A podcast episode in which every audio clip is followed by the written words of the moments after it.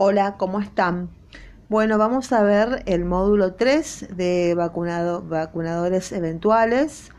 Em, vamos a ver la vacuna quíntuple, vamos a ver la BCN13, vamos a ver el rotavirus y la vacuna IPV o antipoliomielitis. Bueno, la vacuna, empezamos con la vacuna quíntuple hay que tener en cuenta en el calendario de vacunación es la número 4. Es la número 4. Que vemos que la primera dosis, la, la, la quíntuple pentavalente, que es para la difteria, tétanos, pertussis, hepatitis B y eh, hemófilos influenza tipo B. Es la número 4. Se da la primera dosis a los dos meses de vida, la segunda dosis a los cuatro meses de vida y la tercera dosis a los seis. Entonces, dos, cuatro, seis meses. Ok, ese es el calendario nacional de vacunación. Muy bien, esta, esta, vacuna se trata de una vacuna combinada de componentes contra la difteria.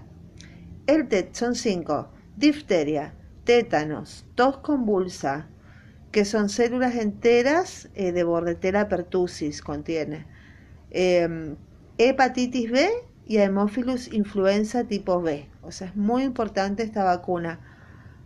Eh, difteria, tétanos, tos convulsa, hepatitis B y Haemophilus influenza tipo B. Bueno, ¿qué pasa con la difteria? la, difteria es una infección aguda de la nariz y la garganta hay una película de una sustancia espesa gris que cubre la parte posterior de la garganta y dificulta la respiración. Los síntomas son dolor de garganta eh, y, fiebre, inflamación de ganglios linfáticos y debilidad. Bueno, el tétanos es una enfermedad, una infección bacteriana grave que ocasiona espasmos musculares dolorosos, puede provocar la muerte afecta a los nervios, ocasiona contracciones musculares dolorosas, especialmente en la mandíbula y el cuello, puede interferir en la respiración y finalmente causar la muerte. No tiene cura y el objetivo del tratamiento es controlar las complicaciones. Y la tos convulsa es una infección del tracto respiratorio muy contagiosa especialmente peligrosa para los niños pequeños, además de la tos con un sonido característico. Los síntomas incluyen secreción nasal, congestión nasal y estornudos. La hepatitis B es una infección grave del hígado. Generalmente esta enfermedad se transmite por la exposición a los fluidos corporales infectados. Los síntomas varían y pueden incluir color amarillento de los ojos, dolor abdominal y orina oscura. Algunas personas, especialmente los niños, no experimentan síntomas y los casos crónicos pueden incluir insuficiencia hepática, cáncer eh, y la afección suele desaparecer por sí sola y los casos crónicos requieren medicación y posiblemente un trasplante de hígado. Con respecto a la Hemophilus influenza tipo B, estas son infecciones provocadas por la bacteria de la Hemophilus, que es un agente causal de infecciones graves, puede causar neumonía, puede causar meningitis, otitis y sepsis y provoca enfermedades invasivas en niños, sobre todo en menores de 2 años. El esquema de vacunación, bueno, la primera dosis es a los dos meses de edad, la segunda dosis a los cuatro meses y la tercera a los seis meses de edad. Y se refiere hasta los 15 a 18 meses de edad. O sea, hasta los cuatro años, 11 meses y 29 días se puede eh, recuperar el esquema de vacunación en caso de que no, el niño no tenga completo el esquema de vacunación contra la quíntuple bacteriana. La quíntuple pentavalente se le hace hasta los 4 años y 11 meses. Antes de los 5 años se puede hacer la quíntuple. se hace por vía intramuscular. Lo bueno, los sitios de aplicación, el lugar de aplicación va a ser en la cara anterolateral del muslo, en los lactantes y en los niños más grandes puede ser en la región deltoidea. Bueno, eso es con respecto a la, a la quíntuple pentavalente, difteria, tétanos, pertussis, hemófilos, influenza tipo B y hepatitis. Bueno, después tenemos la vacuna BCN13, que es la 2 en el calendario,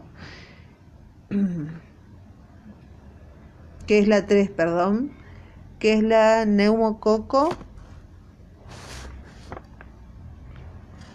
que es la neumococo.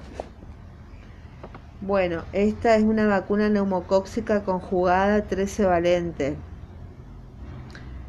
Viene en un, bueno, Prevenar 13, se inicia la vacunación en enero de 2012, es una suspensión inyectable para uso intramuscular, eh, es monodosis y bueno, la enfermedad neumocóxica causa casos de otitis media aguda, neumonía y sepsis y meningitis en niños menores de 5 años.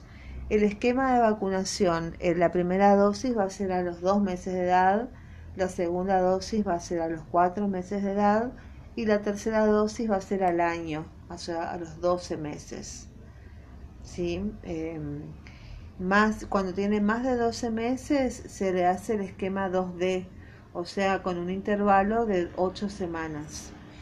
El sitio de aplicación de la vacuna neumocóxica es eh, la cara anterolateral del muslo y el sitio de aplicación en la región deltoidea. Bueno, esa es la vacuna que se le dice em, BCN13, que es la eh, neumocóxica. BCN13 neumocóxica que se aplica a los 2, a los 4 y al año. Bueno, pasamos a la otra que es la vacuna del rotavirus, que es la número 6. La vacuna del rotavirus es la número 6. Acá vemos que se le da a los 2 meses la primera dosis, la segunda dosis a los 4 meses y después eso no se le da más.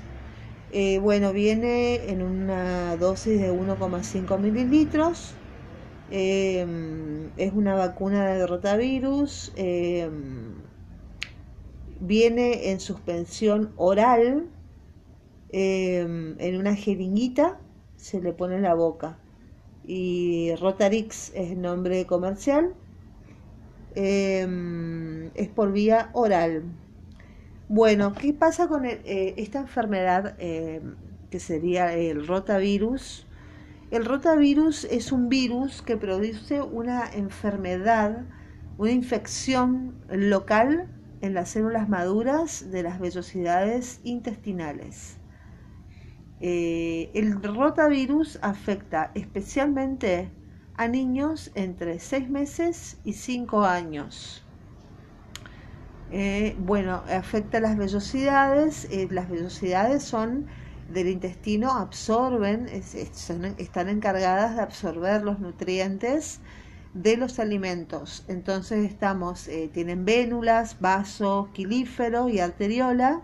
Y estos nutrientes ingresan a los vasos, a estos vasos sanguíneos, que los transportan para nutrir a todos los tejidos. Acá vemos la figura, vemos el hígado, el sistema digestivo está compuesto por el hígado a la derecha, el estómago, el páncreas y el intestino. ¿eh? Eh, la transmisión, el virus se transmite por vía fecal oral, digamos por mal, mala limpieza, mala higiene. ¿Cuáles son los síntomas de la enfermedad?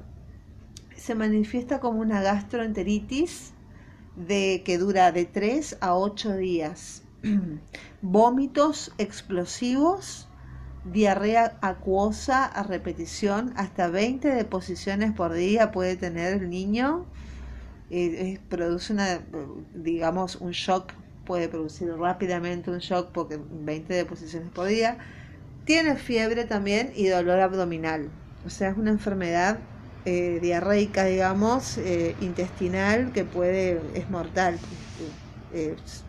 esquema de vacunación, bueno, la primera dosis se le da a los dos meses de edad, la segunda dosis se la da a los cuatro meses de edad y ser el recupero si no, chico, no, son dos dosis, a los dos meses y a los cuatro.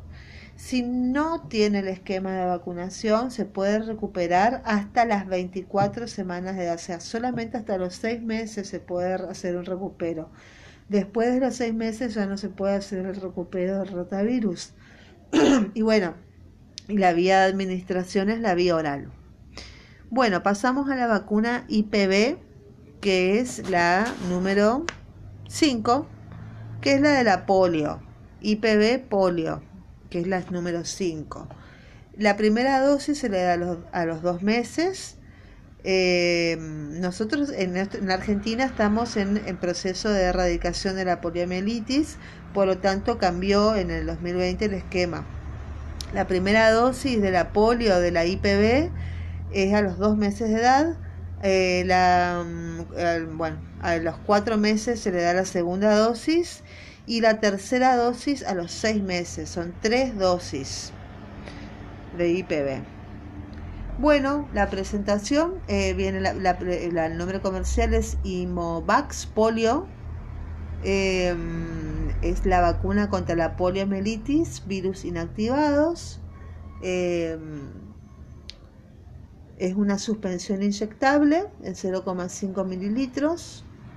Eh, bueno, eh, hablando que de, la poliomielitis, de la enfermedad, ¿qué es la poliomielitis? Es una enfermedad muy contagiosa causada por un enterovirus de la familia Picornaviridae, del italiano piccolo pequeño y RNA por ser un virus ARN. Es el periodo de, de incubación va de 3 a 6 días y en los casos con parálisis es de 7 a 21 días mínimo 4, máximo 40. Modo de transmisión. La infección se transmite por vía fecal oral o de persona a persona, siendo capaz de invadir el sistema nervioso y provocar parálisis muscular irreversible. Eh, las posibles complicaciones. Una de cada 200 personas infectadas presentará una parálisis permanente y de ellas el 5 al 10% puede morir como consecuencia de la parálisis de los músculos respiratorios y afecta principalmente a niños menores de 5 años. ¿Cómo se transmiten los poliovirus? La infección por poliovirus es altamente contagiosa, puede diseminarse rápidamente en toda una comunidad no inmunizada adecuadamente los poliovirus se transmiten principalmente por vía fecal oral. Estos poliovirus ingresan por vía oral mediante el consumo de agua o alimentos contaminados con materia fecal de una persona portadora del virus. Luego, este se multiplica en el intestino y es eliminado con las heces. También puede transmitirse de persona a persona por el contacto directo, pero esto es muy infrecuente. Entonces tenemos, bueno, acá la figurita, el esquema nos muestra un niño yendo al baño, un baño contaminado, por supuesto. No se lavó las manos, sale del baño, juega, agarra la pelota, los juguetes, hace contacto con otros chicos, se ponen a jugar, eh, hay una transmisión, hay un contacto piel a piel el niño después de jugar manipula alimentos, come algo, agarra un, un sándwich o lo que sea y vuelve a ir al baño. Bueno, y así es como se transmite por falta de higiene, digamos. ¿Cómo se produce la enfermedad? Bueno, ya lo dije, ingresa por vía fecal oral porque o por ingesta de aguas o alimentos que están contaminados con materia fecal. Eh, también por contacto con personas que han estado recientemente infectadas. Em, bueno, llega al sistema linfático presente en la mucosa del intestino del tubo digestivo y accede al sistema circulatorio eh, y ahí se produce la viremia. La mayoría de los casos se autolimita antes de ingresar al sistema nervioso central, pero hay casos que llega al sistema nervioso central, lamentablemente, e invade el asta anterior de la médula espinal y provoca parálisis. Bueno, eh, en Argentina estamos en la fase final de la erradicación de la polio. En 1984 fue el último caso de poliomielitis eh, en Salta y en 1994 hay una, se fundó una creación de la Comisión Nacional de la Erradicación de la Polio. En el 2001 eh, se inició la fase 1 de contención de poliovirus en los laboratorios. Eh, una adhesión a la fase final entre el 2013 hasta el 2018 de una conformación del Comité Nacional de Certificación de Erradicación de la Polio y el 30 de marzo del 2016 hubo ahí se produjo la eliminación de los reservorios de PBS en los laboratorios. Eh, entonces, el nuevo esquema de vacunación contra la polio. Entonces, ¿qué? ¿Por qué? ¿Para qué? ¿Cuándo y dónde? ¿Cómo? El nuevo esquema, ¿qué es? Es un cambio de esquema de vacunación eh, contra la polio que estamos planificándolo desde el 2015. Em, Switch eh, dice eh, Switch planificado 2015, Switch Full IPB en 2020 y en el, el, año pasado, en el 2020, bueno, una de las cosas buenas que se pueden decir que pasaron, que fue el retiro de la IPB en el futuro. Eh, así que bueno, ¿por qué? Porque la IPB, eh, la vacuna contra la polio, es la vacuna más segura para usar en países que ya no tienen parálisis por la poliomielitis. Entonces, mientras sea necesario vacunar contra la polio. ¿Para qué? Para evitar casos de parálisis por vacuna. Para eso se hace. Existen tres tipos de parálisis por poliovirus. Por PBS, que son poliovirus salvajes. Por PABB, que son poliovirus asociados a la vacuna. Y el BDPB, que son poliovirus derivados del virus vacunal. O sea, la vacuna puede producir una parálisis Todas estas pueden producir parálisis que son provocadas por la vacuna, digamos que la enfermedad, el remedio produce la enfermedad. Bueno, ¿cuándo y dónde? Se produce el primero de junio del 2020 en todo el país. ¿Cómo? Solo se va a usar la antipolio, la IPV o SALC no se va a usar más la Sabin. La Sabin, olvídate. No se usa más, se usa solamente la IPV o SALC, que es para la polio. Entonces, eh, lo que queda es, a los, la, edad de administración es a los dos meses se dan la primera dosis, a los cuatro meses se da la segunda dosis, a los seis meses se da la tercera dosis y a los cinco años se da el refuerzo y se suspende la dosis del año y medio, de los 18 meses, esa se suspende. Entonces quedó dos meses, cuatro meses, seis meses y, diez, y cinco años. Así quedó el esquema de vacunación. Eh, eh, la primera dosis a los dos meses, segunda dosis a los cuatro meses, tercera dosis a los seis meses y el refuerzo entre los cinco y seis años.